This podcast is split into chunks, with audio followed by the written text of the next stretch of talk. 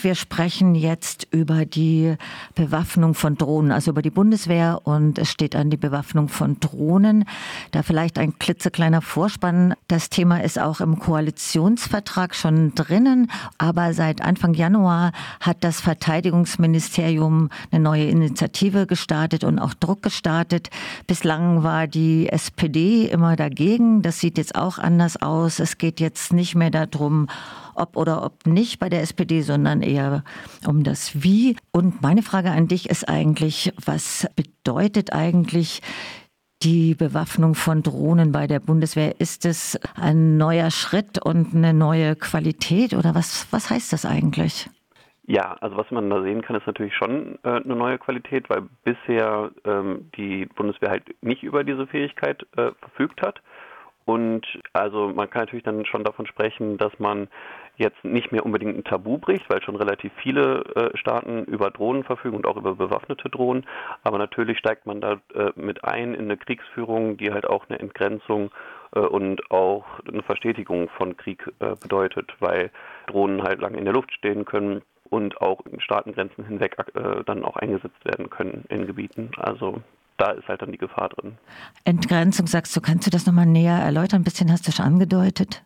Ja, also zum Beispiel im, in der Sahelregion sehen wir das schon, äh, dass äh, Staaten da Drohnen halt nicht nur in einem relativ eingegrenzten Gebiet einsetzen, sondern halt über äh, Staatengrenzen hinweg und somit dann halt auch ja mehr Menschen natürlich von der ständigen Überwachung und der nicht unbedingt direkten Bedrohungen, aber natürlich äh, weiß man, dass dann da ständig bewaffnete Drohnen überall sind, die halt auch im Zweifel dann schießen können. Also für die Zielbevölkerung ist gerade diese, diese Verstetigung und diese, ja, diese ständige Präsenz von Drohnen äh, natürlich eine etwas andere Qualität, als wenn ja, bemannte Maschinen relativ schnell über einen hinwegfliegen, sondern man hat halt diese, diese Dauer, dieses Dauergefühl von Beobachtung.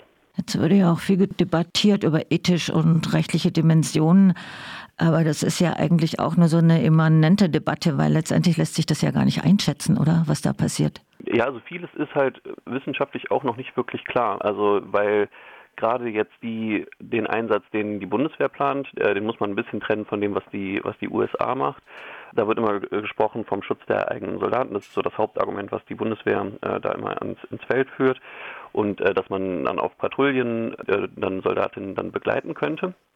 Äh, aber gerade dieser Einsatz Luftnahunterstützung, wie das heißt, also Close Air Support, der ist selbst in den USA noch nicht so lange Praxis. Und da werden bemannte Maschinen, äh, die man sonst immer dafür hatte, äh, die werden äh, weiter in der Luft gehalten, ähm, obwohl die eigentlich schon längst ausgemustert werden sollten, weil man halt auch noch nicht wirklich sieht, dass ähm, unbemannte Systeme, also Drohnen, da der perfekte Ersatz für sind. Nochmal ein Einwurf von mir. Ich habe gelesen, der Drohnenmarkt weltweit beläuft auf 11,1 Milliarden Dollar. Ja, genau. Und das wird auch weiter steigen. Äh, die, die Projektionen sind zumindest, äh, in, gehen nur in eine Richtung, nämlich nach oben. Und bislang ist Europa, äh, da, da, geht viel verloren äh, in, auf, auf Sicht äh, der Leute, die da dann halt gerne mehr Geld machen würden. Also gerade äh, Airbus ist sehr darauf aus, in diesen Markt auch einzusteigen. Und ähm, also jetzt momentan bei der äh, Debatte um die Bewaffnung geht es ja um die schon geleasten Heron TP-Drohnen äh, aus Israel. Aber langfristig wir wollen ja europäische Staaten, also gerade Deutschland, Frankreich, Italien und Spanien, eine eigene Drohne entwickeln und äh, das wird halt auch nur wirtschaftlich funktionieren können, wenn man diese dann auch exportiert. Und ähm, das ist natürlich dann auch ein Aspekt des Ganzen. Wer entwickelt das? Gibt es da Firmennamen? Also äh, die Eurodrohne, äh, so heißt die, äh, die wird ähm, hauptsächlich dann von Airbus äh, entwickelt werden. Ähm, und soll, äh, sollte eigentlich, anfänglich war mal das Jahr 2025 angedacht, aber das wird sich weiter verschieben, weil da gerade zwischen Deutschland und Frankreich Unstimmigkeiten noch sind ähm, in Bezug auf das Design und wie schwer die Drohne wird und welche Antriebe Betrieb und so. Also da sind noch ein paar äh, Fragen nicht ganz klar. Jetzt habe ich noch mal eine Frage zu dem Einsatz. Also es ist ja auch bekannt, dass Frontex auch Drohnen einsetzt zur Überwachung. Was ist da zu befürchten? Frontex setzt selber noch nicht wirklich Drohnen ein. Es wird getestet äh, mit einem Modell, was äh, schon länger auch Teil, ähm, also schon auch von der Bundeswehr eingesetzt wird, die Heron 1. Die äh, Grenzschutzagentur Frontex, die mietet äh, diese Flüge bislang an, äh, und zwar von der Europäischen Agentur äh, für die Sicherheit des Seeverkehrs, äh, will aber, äh, hat aber schon letztes Jahr ausgeschrieben für einen Zweijahresvertrag für eigene Drohnen.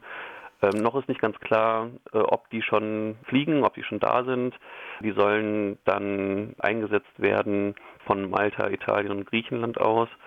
Also das sind dann die, die vorgesehenen Stationierungsländer und äh, klar weiter, das ist ein Schritt weiter Richtung Abschottung der Grenzen und ja, Festung Europa. Man möchte natürlich dann die, die Seerouten äh, besser überwachen können und auch schon frühzeitig eingreifen können.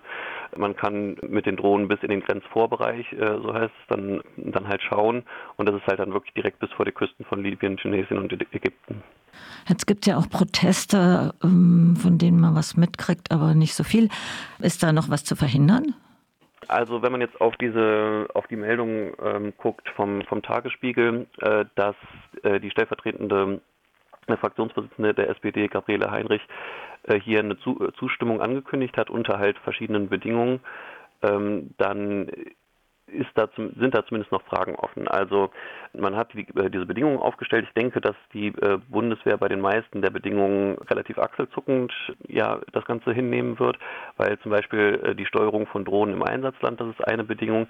Das ist momentan schon Praxis und wird auch eigentlich politisch zumindest momentan noch nicht wirklich dran gerüttelt.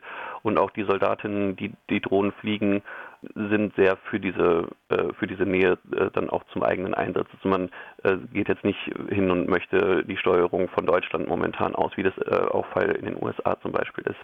Aber ich meinte auch, ist das grundsätzlich noch zu verhindern, dass es zu der Bewaffnung von den Drohnen kommt? Also langfristig ähm, bin ich da etwas weniger optimistisch. Bei dem Fall ist, denke ich, noch nicht alles verloren, weil man hier auch noch Stimmen gehört hat, zum Beispiel von der ähm, Parteivorsitzenden Saskia Esken, die da noch weitere grundlegende Fragen offen sieht, die zunächst geklärt werden müssten, bevor man überhaupt eine Zustimmung debattieren könnte. Und vor allem, wir hatten zwar jetzt diese Drohnendebatte, ähm, die vom BMVG, also vom Bundesverteidigungsministerium, angestoßen wurde.